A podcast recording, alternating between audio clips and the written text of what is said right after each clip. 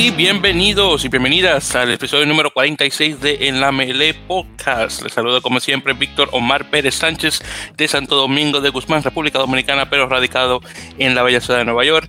En esta ocasión acompañado eh, con una sola persona después de mucho tiempo. Estoy como siempre con César eh, Fernández Bailón de Guadalajara, Jalisco, México, como es, que desafortunadamente tuvo que desconectarse en un momentito, pero ya regresa en un momentito más, así que no se preocupen. En todo caso, eh, queridos oyentes, gracias por sintonizar eh, este episodio número 46. Vamos a entrarle directamente con toda la acción de Major League Rugby y de la Superliga Americana de Rugby. En esta ocasión lo que vamos a hacer es vamos a hacer lo de la Superliga primero y luego lo de Major League Rugby, así para hacer un, para hacer un cambio eh, de una sí, una no, más o menos, para que se, se pongan entre las cosas directamente. Pero mientras tanto, ya que estamos conversando sobre esto, eh, directamente déjeme conecte, conversar un, brevemente en relación eh, a, las, noticias que han pasado eh, durante este, estas pasadas semanas. una de las primeras noticias bastante grandes, obviamente tenemos el hecho de que la RAN, es decir, la Rugby Americas North, que es el cuerpo gobernante de rugby en las Américas, este eh, confirmó que Estados Unidos y Canadá van a pasar a la siguiente ronda de partidos a la en clasificación, claro, para el Mundial de 2023 eh, por razones de COVID-19.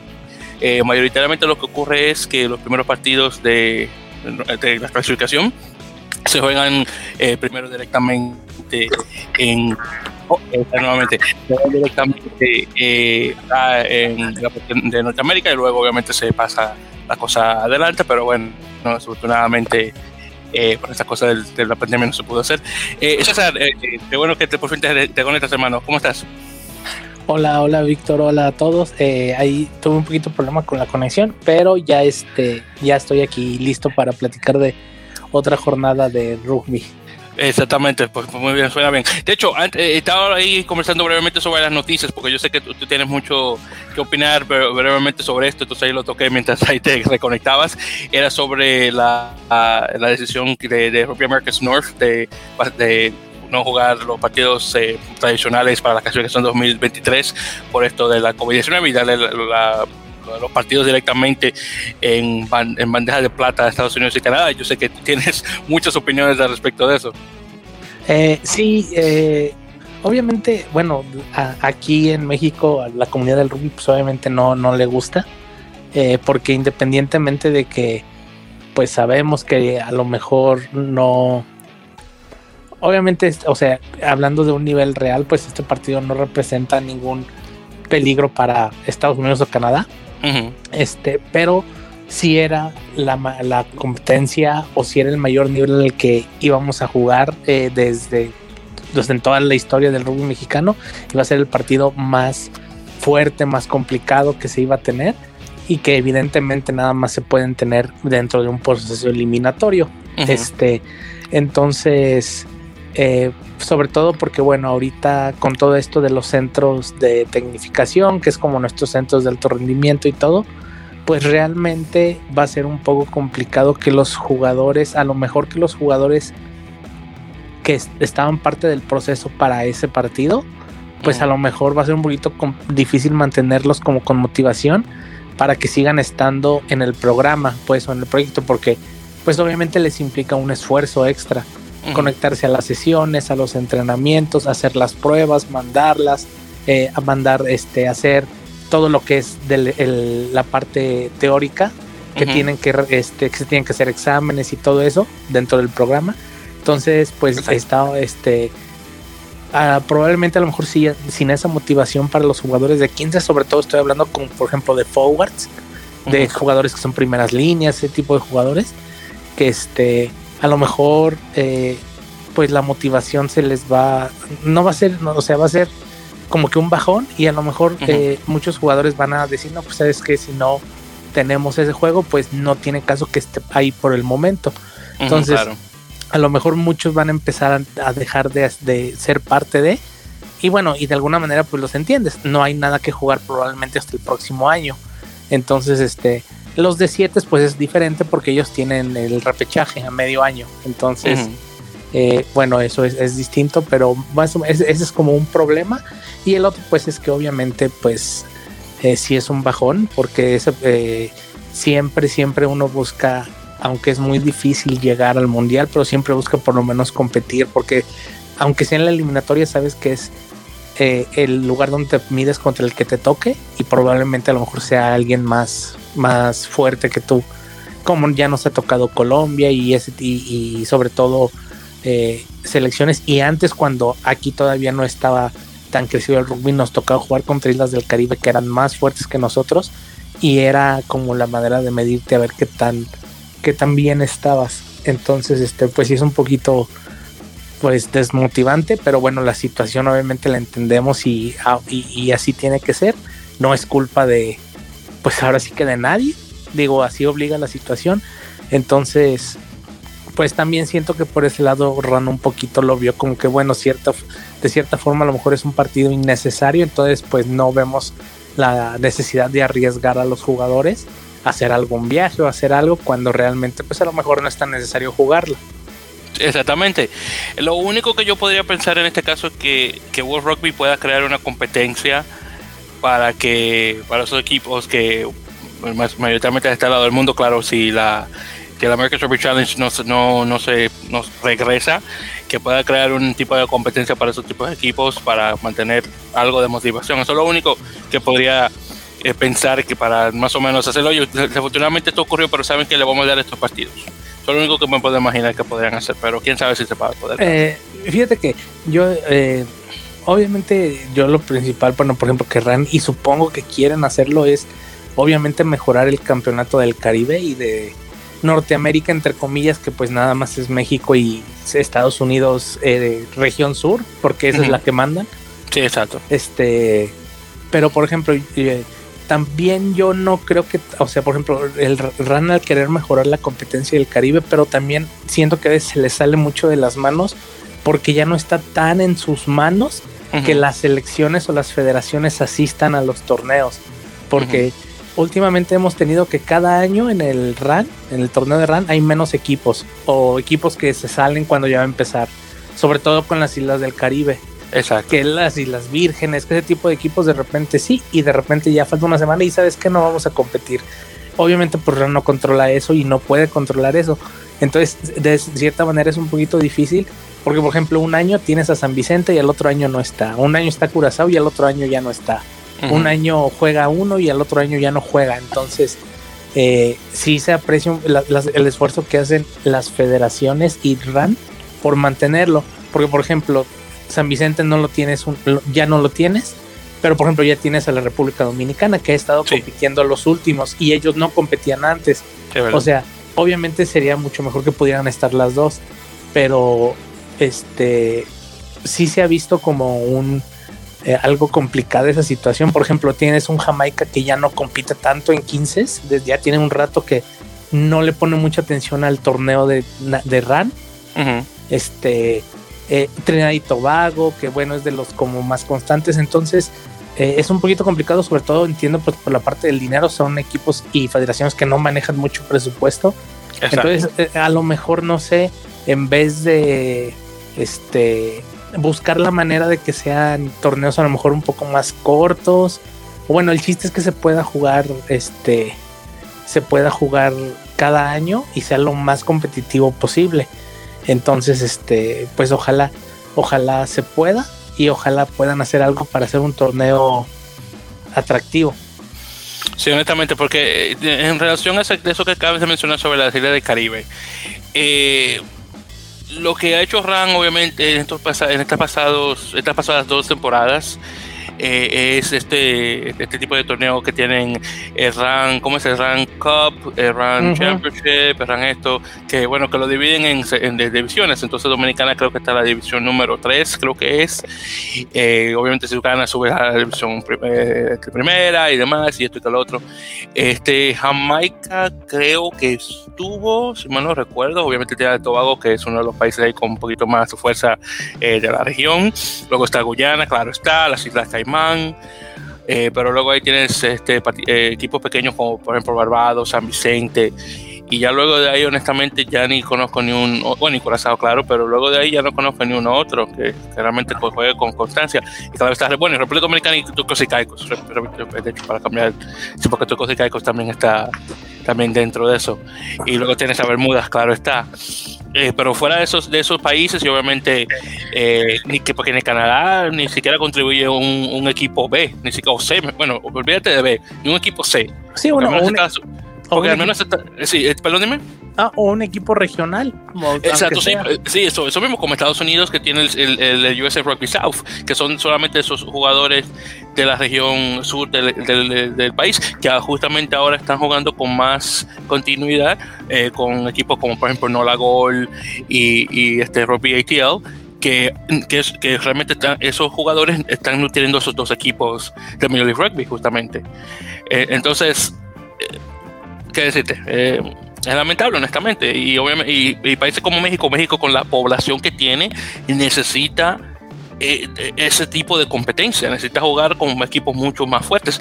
Y y, es otra cosa también, obviamente, eso, eso estas islas también, pero desafortunadamente por cosas de dinero, bueno, qué decirte, desafortunadamente el World Rugby no está en un nivel de un FIFA, que FIFA fácilmente te da eh, varios millones de dólares y tú, ves las listas ahí más o menos compitiendo. Mira cómo tenía Tobago le ganó a Estados Unidos eh, ahora hace unos cuantos años para la clasificación al mundial y Estados Unidos vino y, llegó a perder eh, contra Tobago con un equipo que no tenía nada que perder.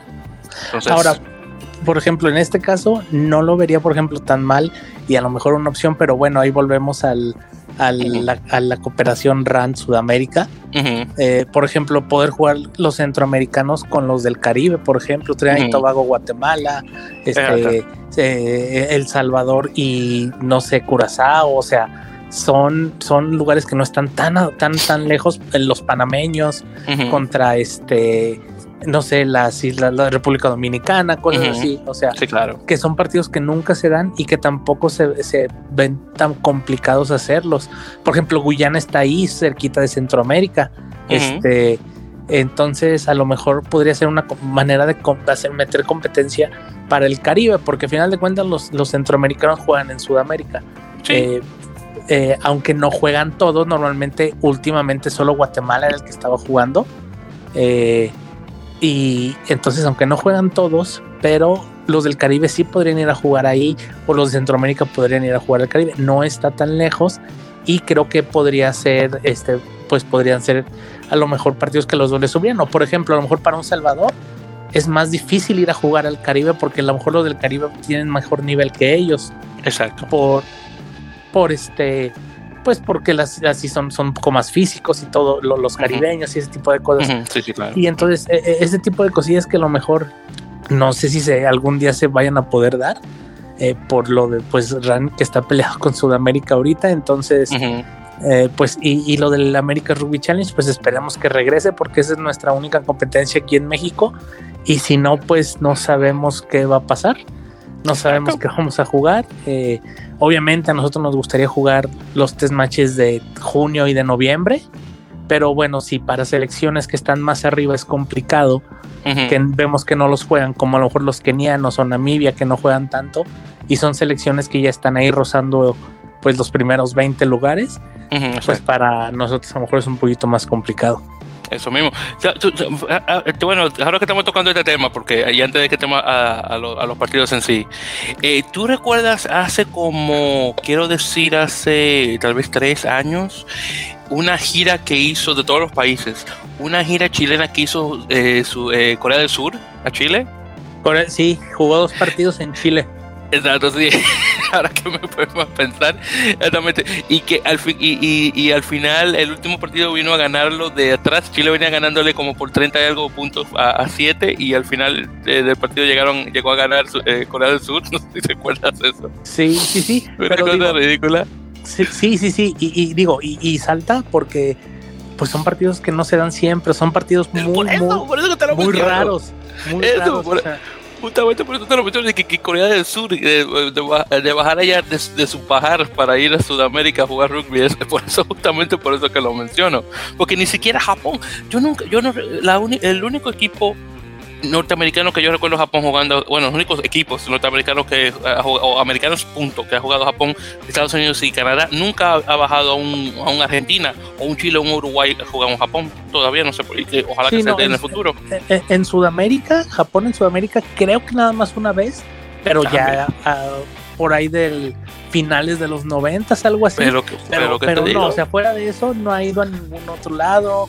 Y tampoco selecciones, por ejemplo, luego de repente eh, sobre todo en Europa y África que están ahí cerca, te encuentras a veces test match este, muy raro como por ejemplo Costa de Marfil contra Suiza, que dices, ¿y estos de dónde salieron?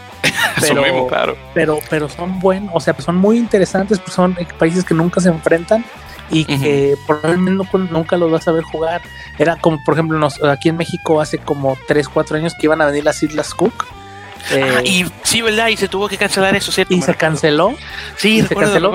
Las islas, las islas que jugaban en Brasil. No, primero aquí en México y luego en Brasil. Sí, sí. Eh, y se tuvo que cancelar, no sé, ya no me recuerdo debido a qué, y se canceló la gira. Y este, y fue una lástima porque era la primera vez que íbamos a jugar contra un país fuera del continente.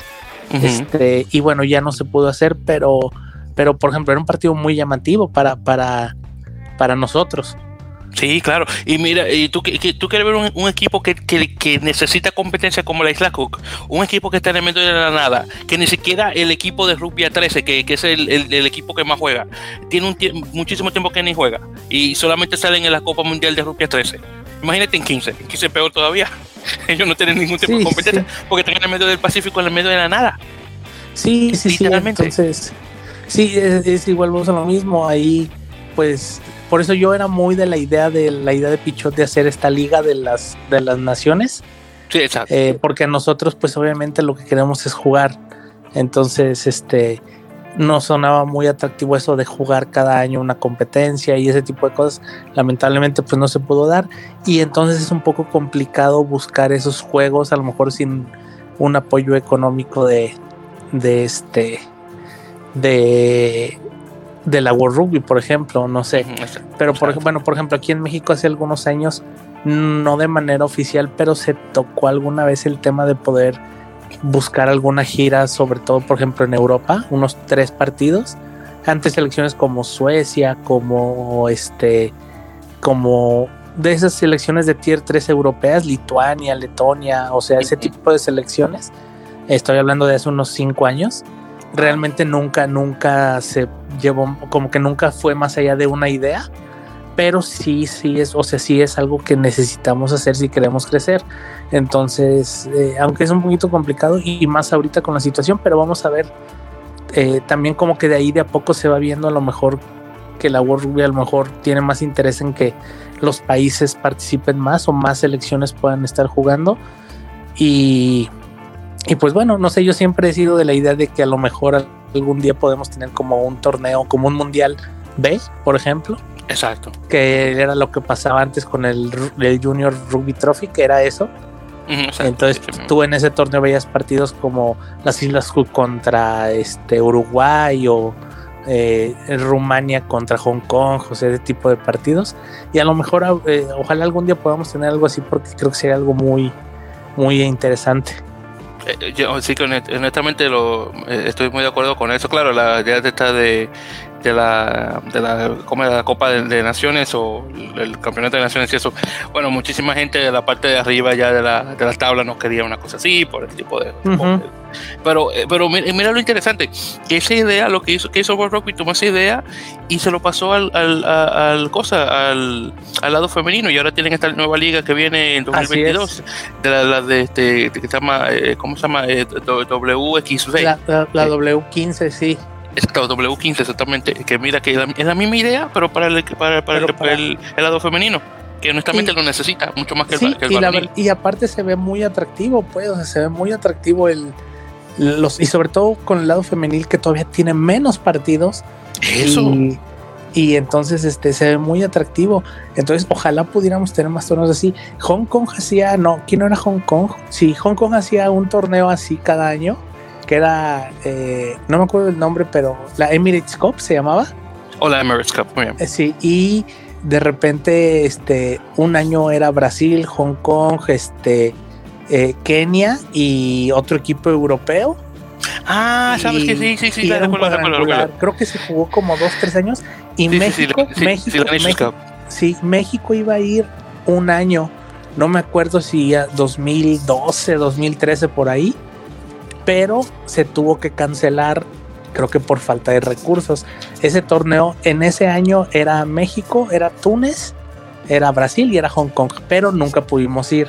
Entonces creo mm. que ese los nos tuvieron con alguien más.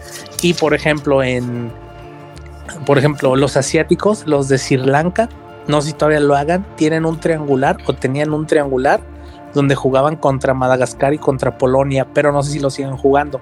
De hecho, mm. de, ese, de, esos, de esos partidos hay videos en YouTube y es muy interesante ver a los polacos jugando contra los de Sri Lanka porque, o sea, eh, eh, te encuentras el choque pues de estilo, los polacos pues, son grandes, son gente fuerte, grandes y los de Sri Lanka son gente muy rápida y muy chiquita.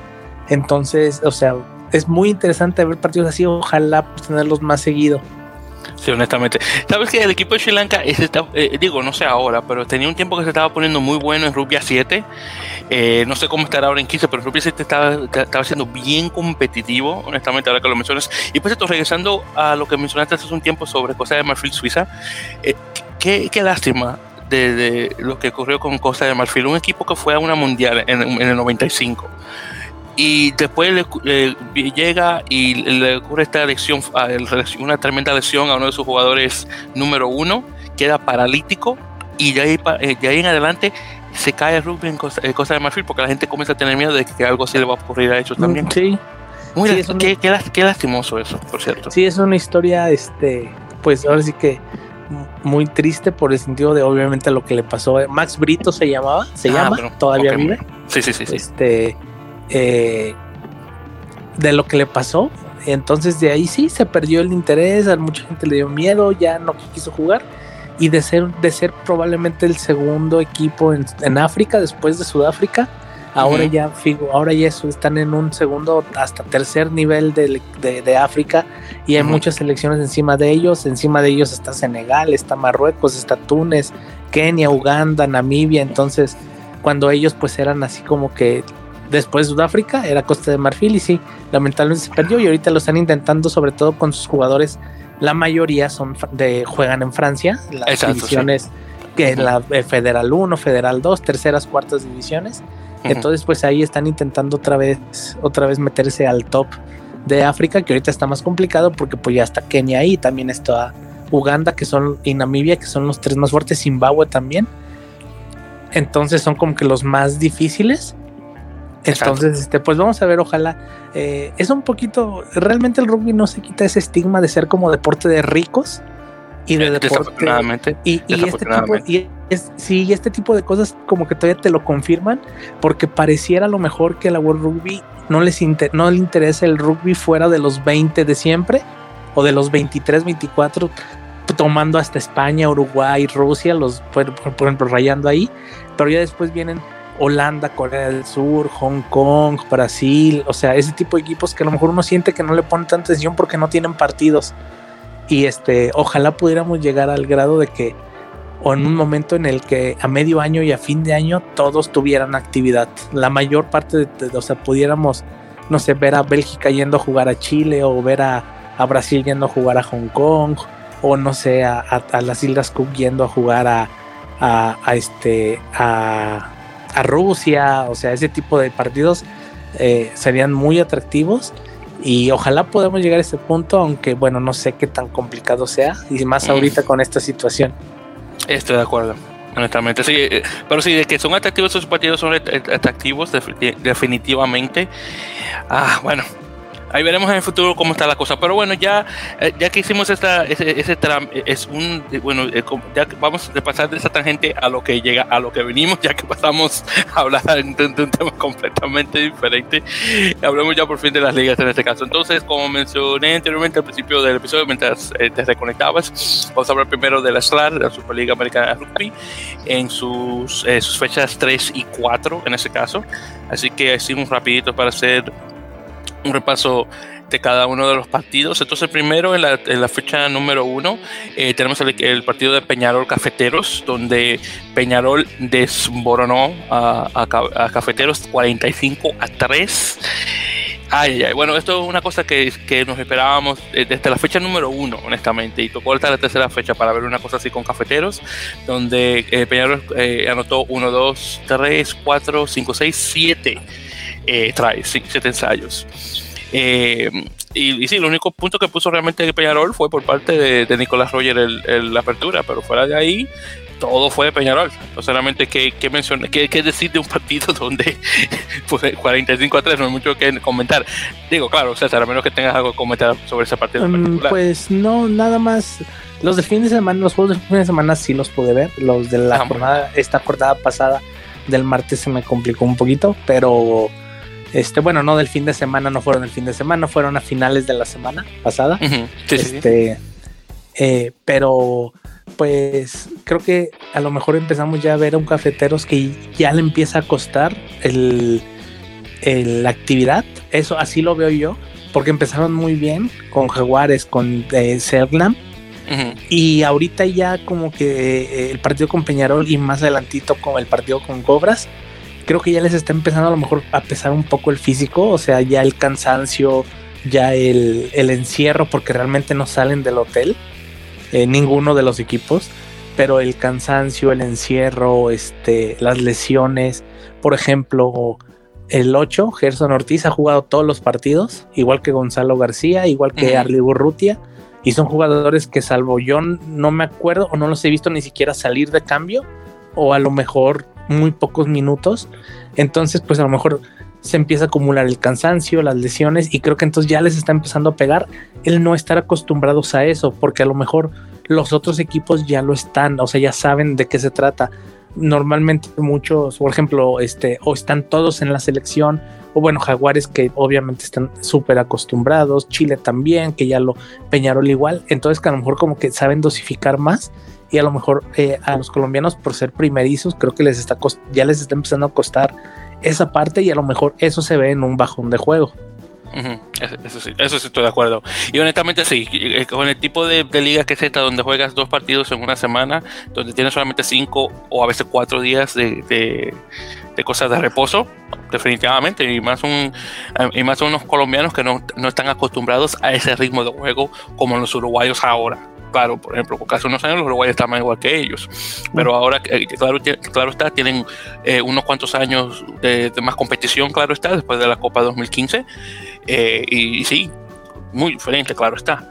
Pero bueno, entonces ya pasando al siguiente partido de, esa misma temporada, tenemos Olimpia contra Cobras, donde Olimpia ganó 44 a 8, un partido histórico obviamente, porque Olimpia gana su primer partido de la Superliga Americana de Rugby, el primer partido de rugby profesional y contra un Cobras que honestamente pensaba que iba a dar mucho más eh, directamente. Ahí eh, de Cobras solamente apuntó eh, Andrea Ruda, el, octavo, el, solo try del, partido completo, mientras que Olimpia anotó 1, 2, 3, 4, 5 seis eh, ensayos y uno de ellos, por cierto, eh, anotado por eh, este muchacho Renato Cardona, el, capitán de los Yacares del equipo paraguayo, así que muy bien. Uno de los otros acá también es también uruguayo que también había anotado de igual manera. pero sí, Cobras parece que con esto del, del COVID-19 a sus primeras líneas le ha costado mucho. y bueno, ya puedes ver en el marcador que se dejaron poner 44 puntos. Mm, sí, este, creo que esperábamos más de los brasileños. Bueno, y definitivamente, yo, sí. Es más, o sea, yo esperaba el grado de que pensé que iban a ganar. Este, sí, claro. Eh, pero a veces como que, bueno, también siento que de repente se nos olvida que el Olimpia mete a la cancha a 13 argentinos o a 14 argentinos. Entonces de repente como que, eh, de repente, ah, bueno, a mí de repente se me va la, la idea como se me pasa y cuando digo Olimpia pienso en paraguayos y a lo mejor digo, ¿sabes qué? Pues yo creo que va a ganar, eh, van a, va a ganar este Cobras. Pero ya después cuando lo ves y dices, bueno, es que son tres argentinos y son tres argentinos buen nivel, ya de repente a lo mejor no lo ves tan extraño. Pero aún así, aún así, creo que esperábamos más de Cobras porque mm, no se ve, Olimpia no se había visto tan bien en sus dos partidos. Y este, y, y, Cobras, pues, aunque nada más lo habíamos visto en uno porque no pudo jugar el primero, pero sí pensábamos que a lo mejor iba a ser un partido más cerrado. Incluso yo pensaba que a lo mejor Cobras ganaba, pero por ejemplo, siento que a lo mejor los de Cobras sí han tenido como que fallos en, en, muy puntuales, como que siento que están quedando de ver jugadores como por ejemplo este Joshua Reitz, que es el apertura. Este, no sé, siento que, que le está faltando. Eh, a lo mejor eh, a lo mejor a Moisés Duque un poquito también. Para, para, mí el mejor jugador de Cobras ha sido este Arruda, que ha sido el octavo. Este, sí, que, han anotado todos los, los, los, ensayos, todos los trajes del equipo. Sí, sí, sí, sí, este. Pero sí siento que, por ejemplo, hay algunos otros jugadores también experimentados y todo que a lo mejor siento que han quedado de ver, sobre todo en la apertura. Entonces, a lo mejor tienen que usar un poquito por ahí. Y sobre todo eso lo vamos a ver en el juego con cafeteros, que bueno, el, el este, la apertura suplente de Cobras es un argentino y creo que se vio mejor después. Pero bueno, más o menos creo que eso es lo que le está pasando a Cobras, que realmente lo que lo va a ayudar es para llegar a la eliminatoria con la selección de Brasil, que prácticamente es toda la que estamos viendo, eh, para llegar a la eliminatoria pues con ritmo. Exacto. Y luego de ahí tenemos a Jaguares 15, que jugó contra Segnan, el último partido de, la fecha 3. Acá Jaguares ganó 65 a 8 para que, vean que, lo, que obviamente Jaguares todavía está eh, ardiendo, honestamente. Acá eh, en Segnan el único que marcó fue Maximiliano Filisola, el, el, este, el fullback, el zaguero argentino. Luego de ahí también eh, hubo tarjeta eh, roja, tarjeta amarilla eh, a, fue uno de los Larenas, porque creo que son dos de ellos, este José Larenas específicamente. Y luego de ahí, bueno, todo fue Jaguares. Ahí marcaron uno, dos, tres, cuatro, cinco, seis, siete, ocho, sí, ocho, sí, ocho ensayos y uno de ellos un penalty. Entonces ahí tenemos nueve y con 65 puntos. Así que te puedes imaginar. Y claro, honestamente no es de esperar tanto que Jaguares iba a ganar, pero a, ese, a esa extensión contra Segnam no me lo esperaba.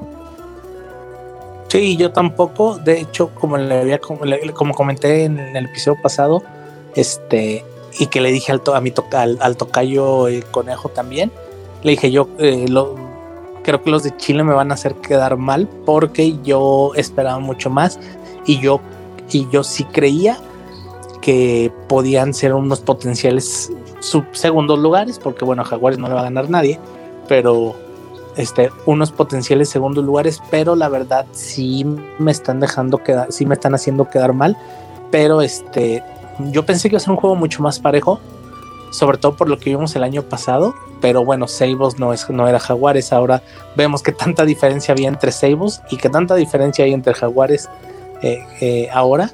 Eh, entonces, bueno, sí fue un partido, pues yo me lo esperaba más cerrado, pero bueno, realmente no fue tanto así. Y nos podemos dar cuenta entonces qué tan arriba de la liga están los argentinos.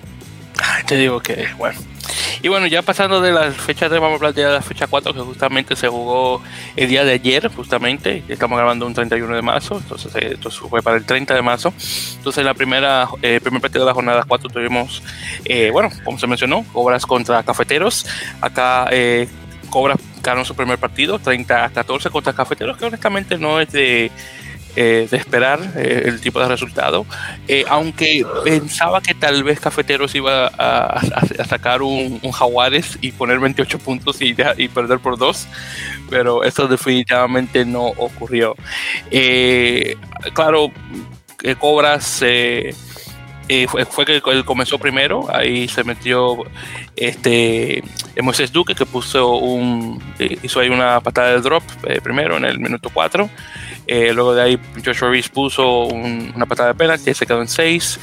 Eh, luego de ahí, eh, por fin Lucas Tranques jugó ya y puso, bueno, y puso el primer ensayo para, para, Cobras. Y luego los otros dos ensayos que, que, fueron de cafeteros, uno fue un penalti y otro fue por parte de, creo que el 15, Facundo Ferrairo, eh, Ferrario, perdón, que, es argentino. Desafortunadamente creo que cuando iba a poner el, tanto, creo que, se, creo que se lesionó, ojalá que no. pero se vio un poquito feo ahí de, en relación como al, golpe que se dio. acá en este partido eh, fueron a ver uno, dos, tres, sí, tres, sí, sí, tres ensayos por parte de Cobras, uno nuevamente por Andrea Arura, te digo que el octavo está, que anota en todos los partidos anotado, eh, y ahí cogió tarjeta amarilla el, el, el argentino este, el, ¿cómo se llama? Marcos de Santis, y por parte de Cafeteros ahí fue uno de Rodellegas, uno de los colombianos que, también cogió tarjeta, eh, tarjeta amarilla. Y nuevamente, los colombianos, aunque fue un, un, este, un marcador decente, obviamente se le nota ya el cansancio. Sí, ya empiezan a. Se empieza a ver este. Pues lo que ya habíamos comentado, el desgaste. Se empieza a ver el desgaste, se empieza a ver eh, cansancio en los jugadores colombianos que no están acostumbrados a, como ya lo dijiste, a partidos de este nivel. En este. A partidos de este nivel y tan constantemente. Sí, así es. Entonces. Eh, por ejemplo, hoy tuvimos de titular al no a, Roger, que es el que venía jugando, eh, fue el, el, apertura suplente, que no recuerdo si es colombiano. Álvarez, Álvarez. Eh, creo que él es colombiano, según si no mal recuerdo. Este. Te, digo ahora cuando lo busque, pero yo, yo creo que él es, pero déjame censurarme. Sí, no estoy seguro. Pero bueno, pero por ejemplo, él no había jugado en todo el torneo, es la primera vez que juega, entonces. Primero de titularse sí, ese tipo de cosas pues obviamente afectan. Ah, y pues yo creo que lo que ya deben de, pues obviamente, eh, Gerson Ortiz, que otra vez es el, el que juega todos los partidos. Es eh, el, el, el, número 8 de los cafeteros. Y del otro lado, un Cobras que, que se vio, bueno, eh, hablando específicamente de las aperturas, que ya lo, lo, lo había comentado antes, eh, eh, en, el segundo tiempo jugó en la apertura este, el argentino que se me fue su nombre, que es el segundo apertura de Cobras. Y bueno, este puso, hizo, hizo un try, creo que fue un poquito más este, decisivo eh, que Joshua Reeves, que para mí siento que está quedando de ver mucho. Que si bien nunca ha sido una apertura que sea muy atacador, es una apertura que es más de dar juego.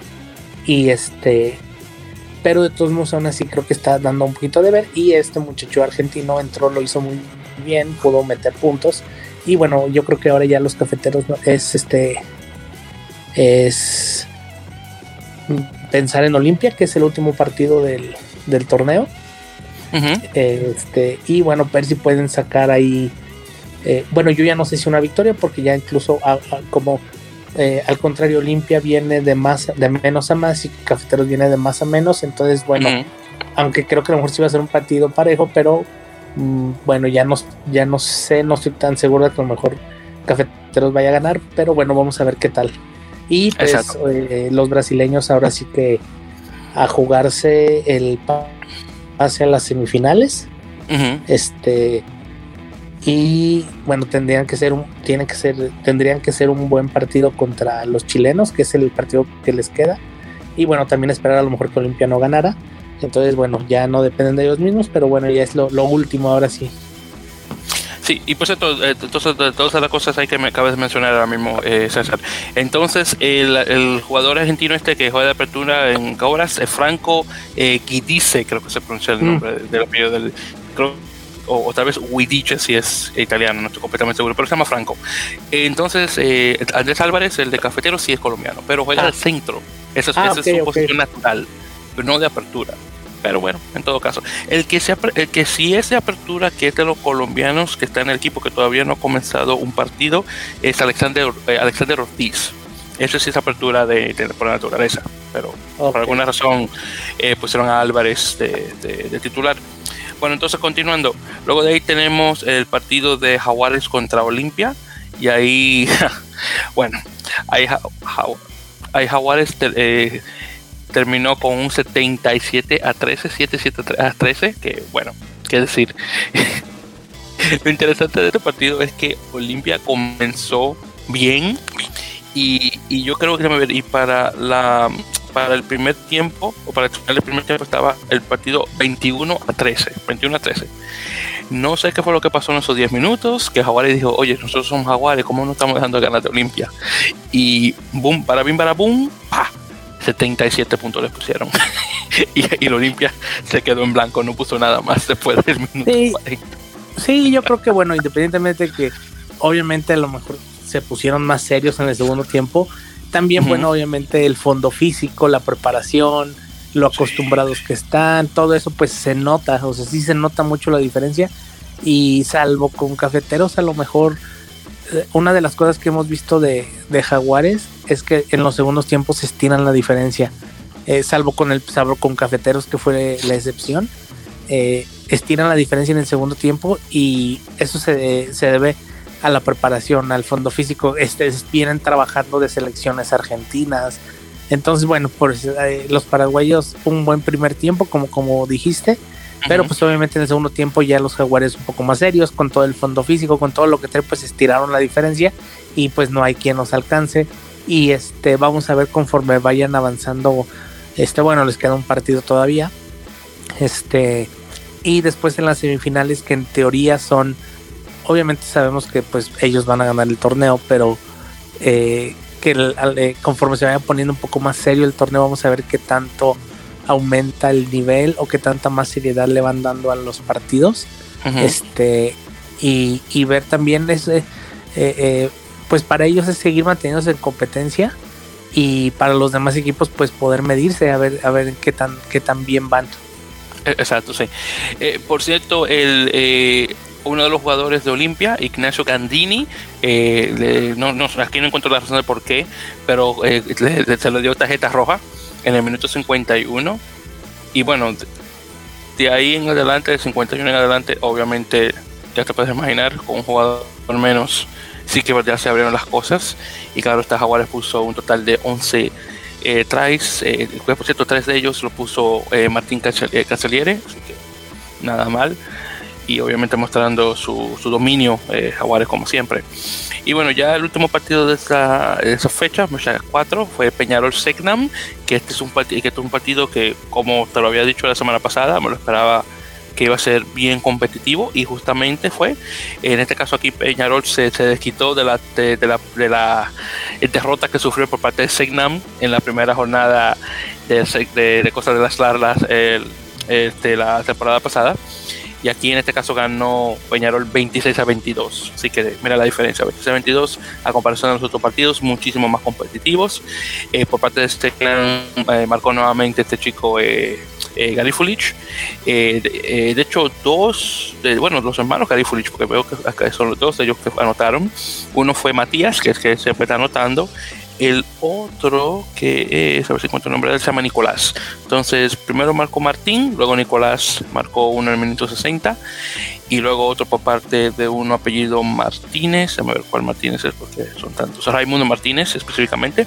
Y luego de ahí Segnan, eh, perdón, eh, Peñarol había anotado un solo eh, ensayo por parte de Manuel Ardao. Y de hecho, dos de ellos, retiro dicho, dos de ellos. Y luego de ahí todo fue eh, fue por penalti por parte de, de, de este muchacho eh, eh, Roger, este Martin Roger, y realmente él fue que ganó el partido, honestamente, eh, porque obviamente Segnen anotó mucho más, pero la, la bueno, el, la, el, pie del tipo no, no falla, es increíble. Sí, un partido parejo, eh, yo creo que el mejor que hemos tenido hasta ahorita. Uh -huh, sí. que bueno, muy poquitos puntos de diferencia. Eh, mmm, bien competitivo, como sabemos que son los partidos entre chilenos y uruguayos. Uh -huh. Y este, y bueno, probablemente una de las semifinales vaya a ser esa. Entonces, sí, sí, sí. vamos a ver, va a, va a, ser un buen partido. Creo que iba a estar bien la, la este. Creo que iba a ser buena competencia para, para, pues va a ser un buen partido, sobre todo para ellos mismos que siempre se están midiendo entre chilenos y uruguayos. A ver, a ver quién le va mejor. Y pues esto que no lo había mencionado, la fecha 3 se jugó en Valparaíso, pero eh, lo que se había hecho un cambio, porque la fecha 4 se iba a jugar ahí también, pero lo que ocurrió fue que la fecha 4 se regresó a, Santiago, jugándose en el Estadio Nacional eh, Julio eh, Padenas, creo que se llama. Y luego, exactamente, entonces lo que va a ocurrir es que esta fecha, esta última fecha que mencionamos, la fecha 4, y la que viene ahora, la fecha 5, se juega ya en Santiago, y luego de las 6 en adelante todo se juega obviamente eh, en Montevideo. Entonces, justamente eh, hablando de eso, ya hablando de las siguientes, eh, las siguientes rondas, o fechas, mejor dicho, entonces en la siguiente fecha que tenemos del 4 de, abril, nuevamente en, el Estadio Nacional, tenemos a Olimpia Cafeteros. Obviamente Olimpia va a ganar ese, eso ya estamos más, más que claro, y más de lo que después de lo que pasó ahora con, con este con Olimpia eh, jugando contra eh, Cobras. Luego de ahí tenemos a Segnan Cobras. Ese debería ser competitivo, pero claro está, viendo lo que pasó con Olimpia, es posible que, eh, que Cobras solamente ponga 8 puntos y nada más. Y luego finalmente tenemos Cafetero, perdón, Cafeteros no, es, Jaguares Peñarol, que no, espero que sea un poco más competitivo. Tal vez, obviamente, Peñarol tal no gane, pero tampoco vaya a ser estos eh, marcadores eh, increíbles que está poniendo Jaguares últimamente, pero hoy veremos qué tal. Pero dime qué, qué, qué, es en relación a la fecha número 5, César. Pues realmente yo el que quiero ver es el de Cafeteros y Olimpia. Es el partido que desde el principio a mí me llamaba más por la situación de pues los que son no, Olimpia pero Cafeteros debutante y que es el partido que pues a lo mejor es el más accesible entonces, este, pues vamos a ver, yo, yo tengo muchas ganas de verlo, vamos a ver qué tal. Y pues obviamente el de Jaguares Peñarol, porque creemos a lo mejor que va a ser el más competitivo que vaya a tener Jaguares. Eh, a lo mejor quitando una hipotética final. Entonces, pues vamos a ver. Y el de Chile contra. El de Chile contra perdón, Segnam contra Cobras, que también se ve un buen partido. Creo que a lo mejor va a ser un poquito más cerrado de lo que esperamos. Ojalá que sean buenos juegos ya para empezar ahora sí que llegar a la recta final del torneo. exactamente. Por cierto, el, los partidos de la fecha 6 se van a jugar para el 11 de, el 11 de abril que eso cae un domingo. Esta va a ser la primera eh, jornada donde, donde no vamos a tener un partido, o, dos, dos, fechas en la misma en la misma semana, lo cual es buenísimo. Lo más probable están haciendo eso porque, bueno, Semana Santa eh, ya comenzó esta semana en muchos de los países de Latinoamérica. Entonces, obviamente, para que los jugadores no, no solamente se relajen, pero también, obviamente, para, para festejar ese tiempo muy importante en nuestros países, directamente en países mayoritariamente católicos. Eh, entonces, en ese caso, para cuando vayamos a grabar la próxima semana, solamente vamos a estar comenzando sobre la fecha número 5, eh, entonces ya la fecha 6 ya que se juega en, Montevideo, en Uruguay, bueno, ya esperaremos a ese entonces para conversar sobre eso. Bueno, entonces ya con eso dicho y continuando, ya vamos en ese caso a conversar sobre lo que es la Major League Rugby, eh, la liga norteamericana que tuvo mucho juego esta semana. Entonces, en relación a Major League Rugby, el primer partido que tenemos es el de Nola Gold, el equipo de Nueva Orleans, contra mi equipo de casa Rugby United New York. Un, un, partido que honestamente esperaba un poquito más de mi equipo local, pero desafortunadamente no fue así y de hecho se dejó ganar por 28 a 51. Y sí, no le puso 50 puntos a Nueva York. Nueva York comenzó de muy buena manera, pero desafortunadamente la indisciplina eh, fue, estuvo al, toque del día con el equipo neoyorquino, eh, además de que eh, no la pudo este, capitalizar en relación, a los errores que le daba el equipo de Nueva York. Y, bueno, ahí tenemos ese tipo de, marcador, donde en este caso Jojo Tico Izuba, el, el ala, pone un total de tres ensayos. Directamente, luego tenemos un penalty try en el minuto 17. Luego tenemos un muy bonito ensayo por parte de Cameron Dolan, el octavo. Luego tenemos otro, eh, entonces tenemos, y un último por Damien Stevens, el chico este de, Namibia, el, el, medio scrum, el medio, medio, de, de, de, Namibia jugando directamente ahí. Luego por parte de Nueva York tuvimos un, eh, eh, hubo un, un, try, un ensayo bien particular por parte de Ben Foden, el, el famoso eh, zaguero o, fullback inglés, donde su lo que mostró la cámara fue que un jugador como que se le metió en el medio de uno de uno de los de Nola, obviamente eso es obstrucción, pero como no se está jugando, no, estos partidos no tienen un, un, TMO, realmente no estaba muy seguro si fue así o no, aunque para mí yo creo que eso fue un ensayo que honestamente no debería de hacerlo en Nueva York, pero bueno, en todo caso. Y luego fuera de ahí tenemos, eh, fueron uno, dos, tres, cuatro, cuatro ensayos totales. El último, por cierto, lo puso Benjamín Bonazo, el chico argentino nacido en Connecticut, así que me alegra saber que al menos tuvimos uno eh, por parte eh, de uno de los jugadores latinoamericanos. y sí, buen, buen partido. Y no la Caro ganó en casa, así que bien por, bien por parte de ellos, se merecían la, la victoria. ¿Algún comentario, César? Eh, pues no, sí un poquito sorprendido por el resultado. Eh, sobre todo porque pues mm, Nueva York no es un equipo tan, tan este, pues no es un equipo que sea para diferencias tan grandes, entonces creo que a lo mejor fue un mal partido. No pude ver mucho MLR esta semana, vi poquito nada más, pero fue la impresión que me dio cuando vi el resultado. Este, y pues nada, grandes rasgos eso nada más.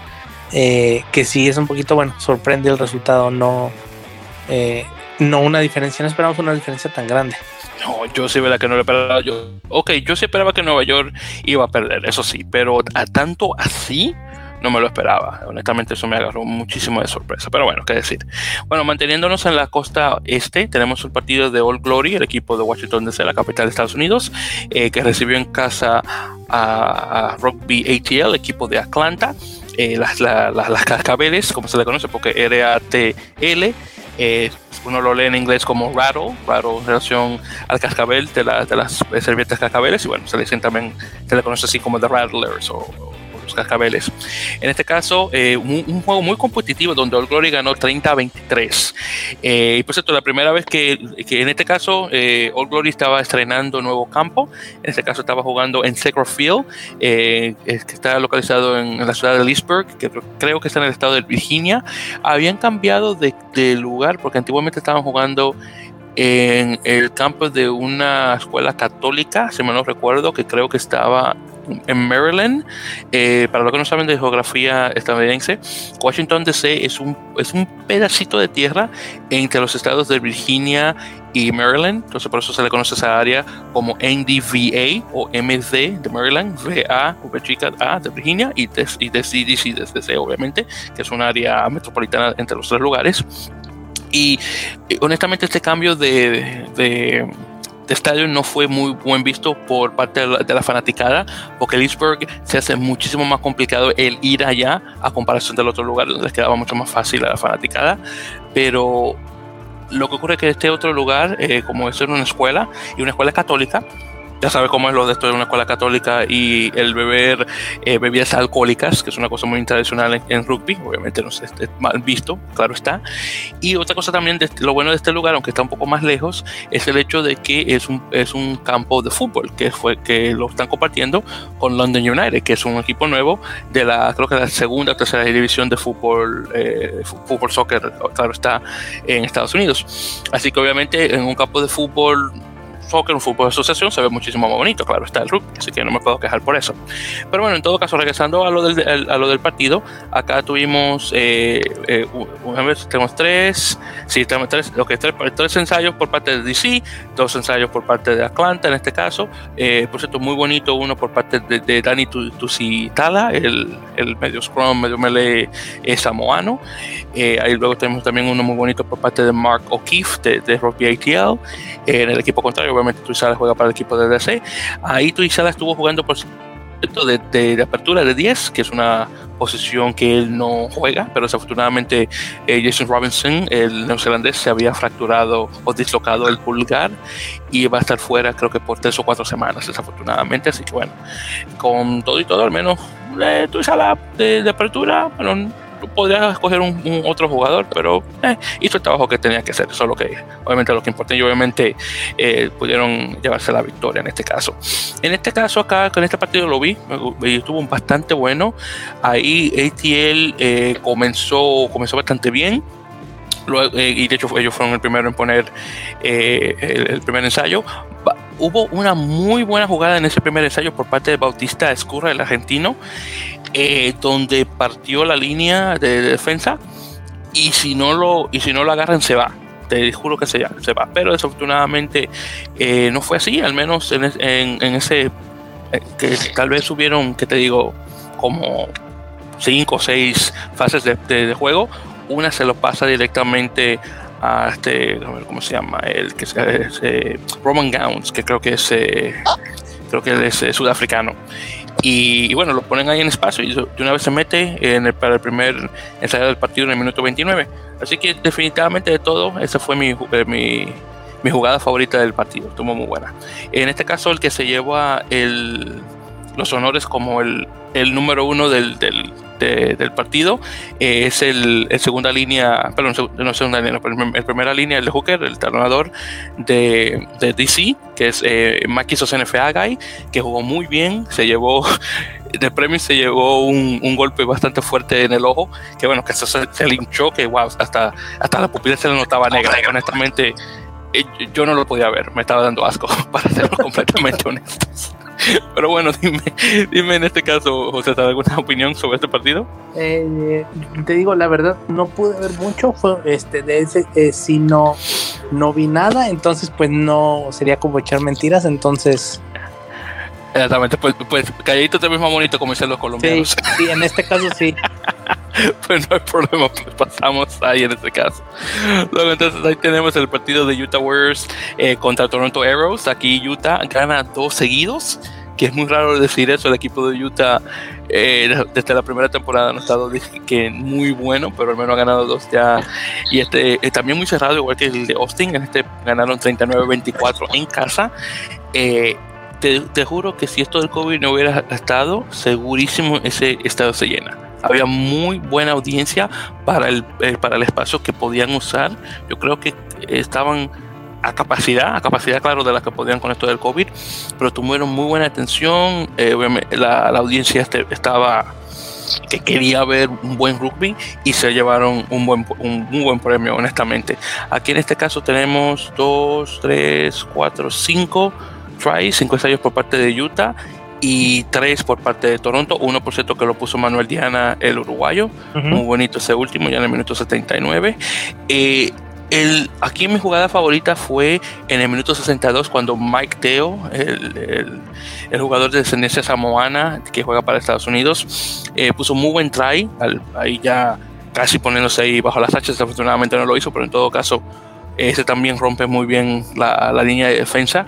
Es un jugador que tú lo ves y no crees que es tan rápido, porque tiene un, no sé, como el cuerpo es como que se ve como medio extraño, pero ese tipo, así sin tú darte cuenta, él tiene una cosa que le dicen en inglés el dog step, que no sé por, qué se le dicen así, que se dicen que es el paso de pato, que es como que tú, como que vas en un lugar y después te metes por el otro, muy interesante, y el tipo se metió para poner uno muy bueno.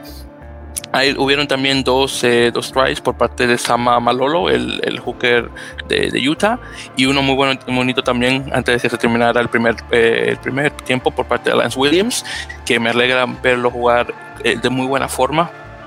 Nuevamente se había lesionado en la temporada pasada y bueno, no, tal, vez fue 2020, 2019. Yo creo que fue en el 2019 se había lesionado.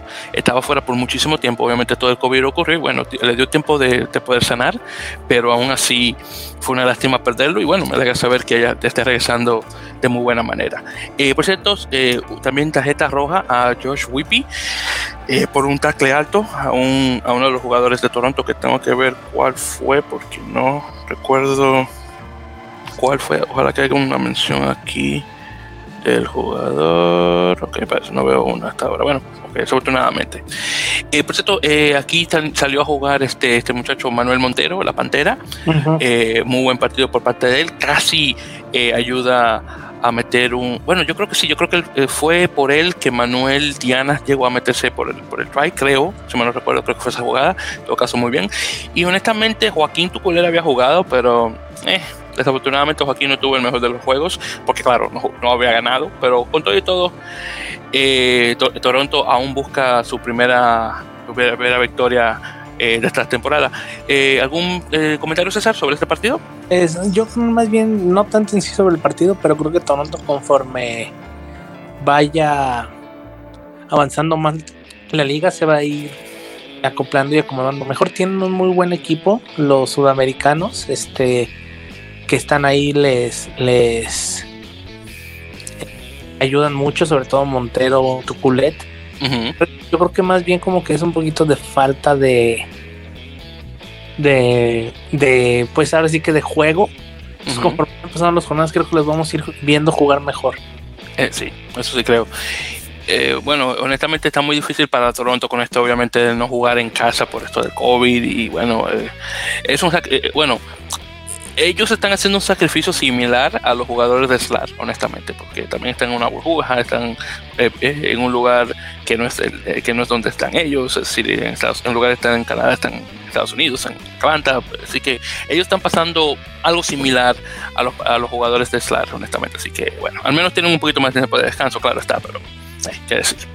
Bueno, entonces eso fue lo que ocurrió en la costa este. Entonces vamos a hablar ahora, aunque claro, eh, Toronto está en la costa este y Utah está en la costa oeste, así que tenemos ahí como un, pequeño interliga, interconferencia. Bueno, pero ya hablando sobre los partidos de la costa oeste, el primero tenemos a Sabercats, eh, el equipo de Houston, en este caso jugando contra Free Jacks, aquí en Interliga entre este y oeste. Acá, este es un partido que sí me sorprendió muchísimo, César, por el marcador Recuerda que la semana pasada Houston había eh, ganado a, contra Seattle Seahawks, el campeón de la liga. Y en este partido contra New England se dejaron perder por 32 a 0. Eso sí que no me lo esperaba. De que pudieran perder, perfecto. Pero a cero eso fue lo que me sorprendió. Y lo que, y lo que más me sorprendió también y me molesta por cierto punto de igual manera, y ni siquiera soy fanático de Houston, es el hecho de que tuvieron varias oportunidades de marcar, pero siempre algo ocurría, se le caía a alguien la pelota, eh, había un pase adelantado, eh, eh, algo, algo estaba ocurriendo y nunca pudieron marcar. Entonces, encima de eso, esto tal vez fue uno de los peores partidos que tuvo Sam Windsor en la apertura, el, la apertura australiano el tipo no te voy a decir que es un Nicolas Roger en, Peñarol, eh, porque el tipo sí que falla patadas, obviamente de vez en cuando, pero tuvo dos oportunidades de poner al menos seis puntos y ni siquiera eso pudo hacer, desafortunadamente.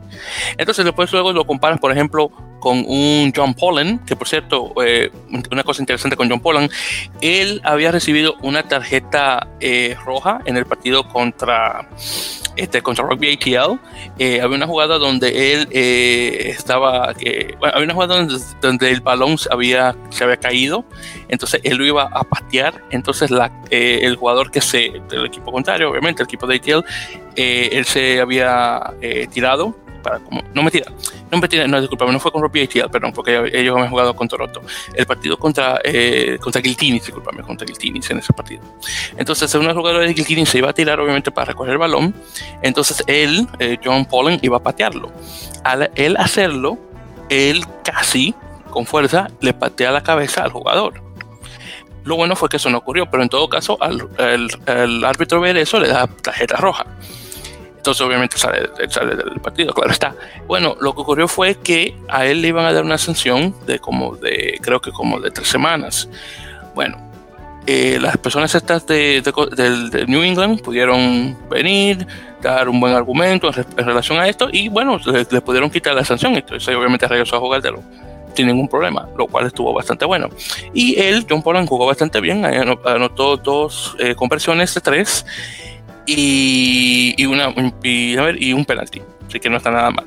Lo único que el problema que tuvo en Nueva Inglaterra es el hecho de que le dieron tres tarjetas amarillas en el minuto 15, 17 y 72. Y claro está, aún así no importa porque nuevamente ganó por 32 puntos. Y Houston obviamente no pudo capitalizar en esa oportunidad donde estaban jugando con un, jugador, con un hombre más desafortunadamente. Eh, así que mala pasada por parte de la fanática de Houston en casa, que después del partidazo que tuvieron la semana pasada, a, comparación a este, eh, bueno, la semana, hace dos semanas ya, en todo caso. Pero es lo que es. ¿Algún eh, comentario, César, sobre ese partido? Pues igual lo de Houston a mí sí me sorprendió, sobre todo el hecho de quedar en ceros. Es un buen equipo y sobre todo los torneos anteriores lo había, había demostrado ser un buen equipo, pero pues no sé, probablemente se deba que fue un mal día y, y bueno, los demás esperemos no sean así. Sí, honestamente. Y luego ahí continuando en ese caso tenemos a San Diego contra Austin. Este terminó bien cerrado, honestamente me sí que me sorprendió. Aquí San Diego ganó con, por 14 a 11, bien, bien cerrado este partido. Y este es un partido donde los, dos, los dos equipos tuvieron problemas con el balón, que se caía bastante, o problemas de pase, o lo que sea. Eh, lo, aquí la cosa realmente terminó ya para el último tiempo, eh, cuando San Diego vino a poner eh, una patada de un penalty y ahí llegó a ganar, eso fue ya para el minuto 73 por parte de Carlos Carlos de, de, de una cosa así que se pronuncia, es un, es un jugador sudafricano, tiene mucho tiempo ya jugando acá en Major League Rugby. el, dos tries por parte de San Diego, uno por parte de, bueno, justamente, no, perdón, la conversión fue por parte de, este, eh, no mentira, lo que pasó fue Carlos de Nishin había puesto un, un, ensayo, un try, bajo las H, y obviamente como esto de la, de la regla nueva no viene con, con, la, con, la, conversión, entonces fueron siete puntos automáticos, y eso fue lo que había ocurrido. Eh, la conversión sí la había puesto este muchacho JP Peterson, y además ese try de Carlos de, de también uno lo puso este chico apellido Larsen, que ahora no recuerdo cómo es el primer nombre de él, Travis, Travis Larsen específicamente. Eh, y el único promotion fue por parte de, de, Jimmy McIntosh, el, el guapa, como le dicen. tremendo, tremendo apodo que, que, le acaban de poner.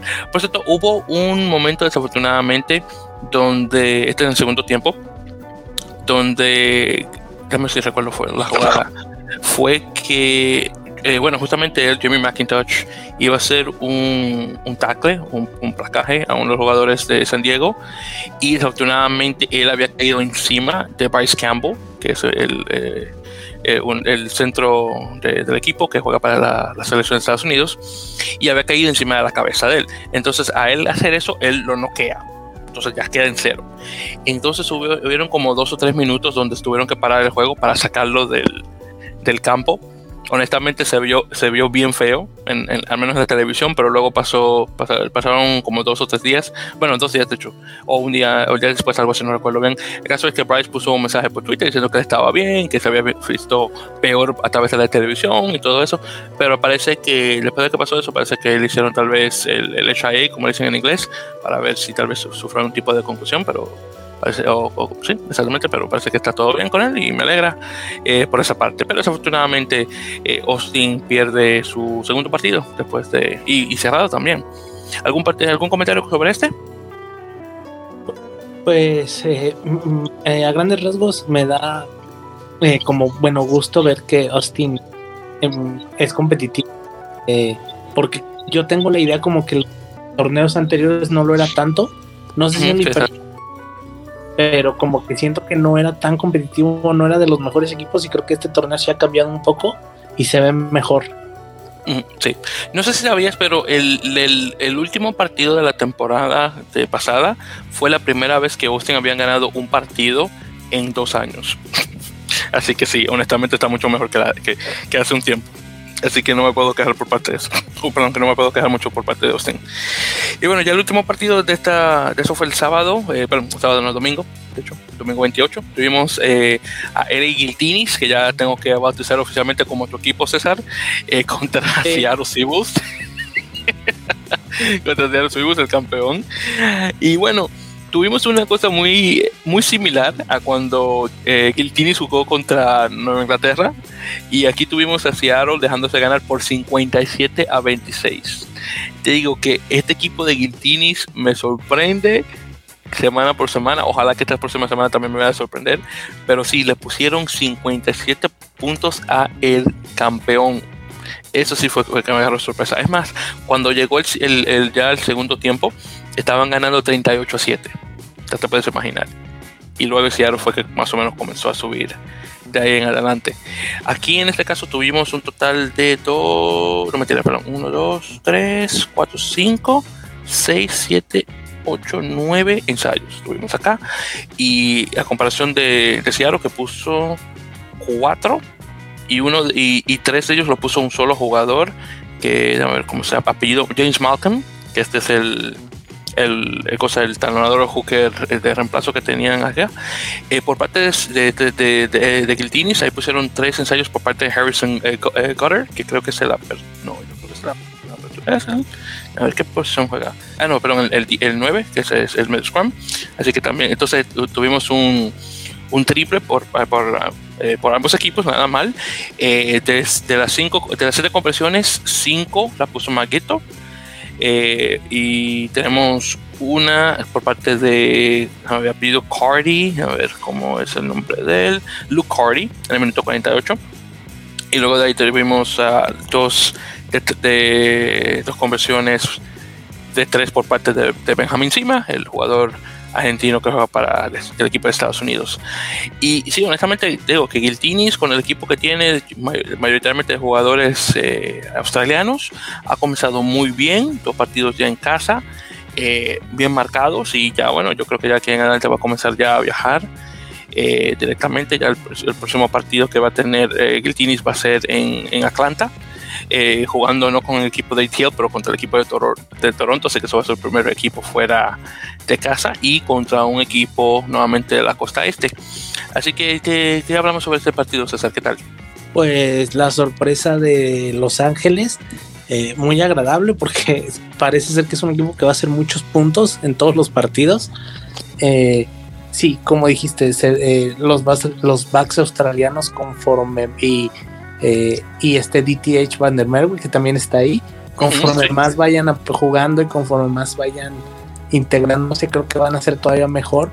Ahora por lo que estamos viendo, creo que tienen probablemente de los mejor, la mejor línea de backs del torneo o de las mejores. O bueno, no sé si de las mejores, pero sobre todo, pero sí de las más productivas, de las que más puntos hacen. Eh, y bueno, creo que es una buena sorpresa y una agradable sorpresa, sobre todo porque el hecho de que es un equipo nuevo en el torneo y de que le ganó al campeón. Entonces, y sobre todo por esa diferencia de puntos es, es, es, es agradable y, vamos a ver si pueden mantener ese ritmo, pero creo que ya se colocan como hasta ahorita como pues de alguna manera favoritos a, las instancias finales. Y pues ahora que mencionas a DTH Vandermover, había escuchado que él se había desafortunadamente lesionado, no sé qué tipo de lesión, pero desafortunadamente está lesionado. Ahí veremos qué tal, cuánto tiempo toma de regreso, pero eso es lo que había escuchado, aunque honestamente no encuentro la razón, no mm. encuentro la razón por qué, pero bueno, ahí veremos qué tal. Y bueno, entonces ya en ese caso, hablando directamente, una cosa que no he mencionado todavía, hablando de las tablas de ambas ligas, de la SLAR y, y Major League Rugby. En la SLAR, eh, hablando previamente de la tabla, porque no lo había mencionado la, la vez pasada, o perdón, hace un tiempo, mejor dicho. Eh, obviamente, en primer lugar tenemos a Juárez 15, que tiene 20 puntos, 4 de 4. Luego tenemos a Peñarol, de igual manera. Eh, en este caso, eh, con cuatro partidos también, tiene 18 puntos. Luego tenemos a Segnan, eh, que está en tercero con 10, Cobres con 5, Olimpia con 5 y Cafeteros con 1. Así que a menos Cafetero tiene un, punto que se lo llevó cuando le puso los 28 puntos a, a Jaguares. Bueno, hablando brevemente también acá de, de Major League Rugby, obviamente en la conferencia este y oeste, que obviamente tienen dos tablas diferentes. En la S tenemos a Nola con 8 puntos. Luego tenemos, y, claro, tiene un partido empate contra el, partido que tuvo contra. Ah, ¿cuánto fue? ¿Cómo fue que, tuvo ese equipo? Empate contra el Glory DC. Entonces ellos están con 8, All Glory con 6, Nueva York con 6, eh, New England con 5, ATL con 5 y Toronto con 1. Luego en la OS tenemos a Giltinis, obviamente, que está buenísimo, con 10 puntos está bien. Eh, Utah también con 10 puntos. Luego tenemos a Seattle con 6, Houston con 4, eh, Austin con 3 y Seattle con 2. Así que hasta Austin Giltines le está ganando Seattle. Es increíble. Y bueno, hablando sobre la siguiente eh, semana, semana 3, acá tenemos solamente 4 partidos y todos los 4 se van a jugar en este sábado, este sábado 3 de abril. Tenemos a, New England, a Free Jacks en casa, primera vez ya jugando contra Utah Warriors. Esto es un partido muy importante porque eh, aunque Nueva Inglaterra comenzó la temporada pasada, no había jugado partidos en casa y de hecho la semana cuando se canceló la liga por esto del COVID, había, no solamente iba a ser su partido, el primer partido en casa, pero también iban a jugar con un estadio lleno de gente. Habían vendido todos los, todos los boletos, pero desafortunadamente con esto del COVID, desafortunadamente no va a ser eso por mucho tiempo. Eh, pero ahí veremos, cruzando los dedos. Así que un partido muy importante. Luego tenemos a All Glory contra eh, Robbie ATL, que eso sería en, su casa, y en, en Leesburg, en el en Field, como mencioné anteriormente. Luego tenemos a Atlanta en casa jugando contra San Diego Legion. Y finalmente tenemos a Austin eh, eh, en casa recibiendo a sus vecinos no muy lejos, Austin, perdón, Houston Perdón.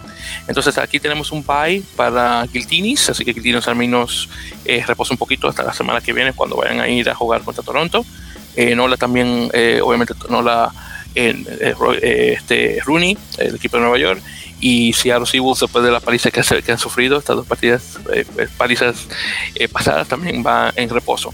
Así que muy bien, al menos tenemos esos cuatro equipos reposando y los otros obviamente aún jugando, a ver qué tal. Perfecto.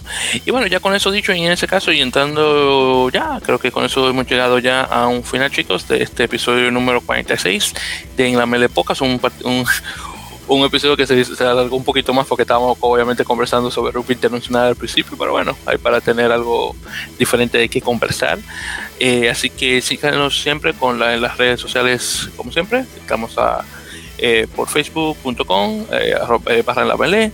Tenemos de igual manera el de Twitter, en Twitter arroba en la melee eh, claro está, eh, pueden seguir a César por su redes sociales de igual manera. recuerden que tenemos todavía TheLineBreaker.net, donde pueden obviamente ver no solamente sobre rugby, pero otros deportes de igual manera. Y claro está, eh, Rugby México también de parte de César de igual manera, y para que puedan ver algún, algún que otro artículo que ha puesto César en estos, en estos pasados meses. entonces, con eso dicho, César, ¿algún comentario que quieras hacer antes de que terminemos ya oficialmente? Eh, no, nada, nada más bueno, eh, pues jornada este fin de semana. Entonces, vamos a ver qué, partidos hay. Vamos a ver, no, más bien no qué partidos hay, más bien a ver qué tan, eh, qué tan, cómo, cómo va evolucionando el nivel de los torneos. Por -huh. los equipos pues vayan jugando cada vez más. Y bueno, una de las ventajas de este semana es que aquí en, bueno, para los que nos escuchen, sobre todo fuera del continente, porque por ahí tenemos gente que nos escucha de de Rusia y de Europa que no sé de dónde y no sé quién, no sé quién podría escucharnos desde allá. Este, pero bueno, para toda esa gente, este, aquí en los países latinos, eh, sobre todo, pues sí, Latinoamérica, estos días son de descanso, entonces pues vamos a poder ver los partidos eh, sin, sin otra preocupación. Exactamente, sí, definitivamente sí. Por cierto, hacia a nuestros oyentes que están, que nos escuchan fuera del área de Latinoamérica, eh, a la gente de España, porque tenemos mucha gente de España obviamente que escucha, porque obviamente son, son de habla española. Eh, gracias probablemente por escucharnos y eso que, que de, de, nos tocado personas, por ejemplo, uno de Hong Kong y otro luego de Japón que nos escuchan también escuchan, eh, que nos escuchan de igual manera. Tenemos también personas de Australia y Nueva Zelanda que de vez en cuando. Así que qué bueno saber que tenemos este unos cuantos eh, hermanos latinoamericanos, digo yo que latinoamericanos tal vez que nos escuchan desde esas tierras, así que gracias por sintonizar. Eh, por cierto, eh, claro está una cosa también que no, no, se me puede olvidar mencionar a nuestros hermanos de Latinoamérica eh, y también en España de igual manera, eh, una feliz eh, Semana Santa, espero que puedan disfrutar estos días libres, afortunadamente acá en Estados Unidos no se celebra eso, así que para mí va a ser una semana común y corriente, pero bueno, algo es algo, al menos para ustedes pueden, pueden disfrutar por mí. Y una cosa también antes que se me voy a olvidar, eh, saludos a eh, a la persona que, que tiene el, canal este de YouTube que se llama Rugby Sudamericano, que es un canal que está subiendo los partidos en su totalidad de la SLAR para nosotros los que vivimos afuera de la, de, fuera de la región, eh, no, no, saben qué, tan, qué, qué, bueno ha sido tener eso para poder ver los partidos completos, sin lugar de tener que conectarme a un VPN para luego usar eh, claro. las credenciales que me ha proporcionado César para tener que verlo por ESPN en México. Así que honestamente ha sido muchísimo más fácil verlo por, por YouTube. Pero sí, a, a la persona esta que escucha, ah, perdón, no que escucha, disculpe, eh, la persona que nuevamente lidia con el, el, el canal de YouTube de Rugby Sudamericano, muchas gracias y continúa con el trabajo y como dicen ahí por los comentarios, eh, un abrazo de try desde lejos, como se dice, así que gracias y definitivamente voy a ponerle un comentario a uno de los videos para que la persona ahí de, de Rugby Sudamericano escuche este mensajito porque honestamente sí que se le agradece su, trabajo por eso.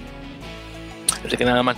Bueno, entonces ya con eso dicho eh, todos, gracias por escuchar nuevamente este episodio 46. Nos estarán escuchando la próxima semana para el episodio número 47, hablando ya sobre la, eh, la ronda o la fecha 5 de SLAR y obviamente la tercera de Major League Rugby. A ver si nos toca eh, tener a Julián y al Conejo. Pues el Conejo está ahora mismo en, en, Arecibo, en Puerto Rico, disfrutando Semana Santa, así que espero que esté disfrutando mucho las, las playas por esos lados. Y bueno, Julián, ahí veremos que si nos toca, que justamente también estaba en playas ahí cerca de ahí en Guayaquil, así que nada más, los dos están en, buenas playas, así que no me puedo, tengo que, me siento un poquito celoso de ellos, tengo que admitir, así que no está nada mal eso. Bueno, pues muchísimas gracias por escuchar y estaremos hasta la próxima. César, eh, ahí para que digas adiós también. Eh, pues nada, nos vemos este el próximo episodio para analizar más este más partidos. Hay uno que tenemos pendiente, eh, que es la eliminatoria europea, que ha estado muy interesante. Sí, sí, sí. Es demasiado interesante. Pero bueno, ya lo vamos a dejar para otra ocasión para no quemarlo. Igual muchos ya vieron, ya supieron, sobre todo la gente que nos escucha en España a lo mejor sabe cómo va. Este, pero bueno, es ahí un pendiente que tenemos. Y pues nada, eh, todos los que descansan estos días, eh, este, pues aprovechenlos, descansen y pues nos escuchamos en la próxima.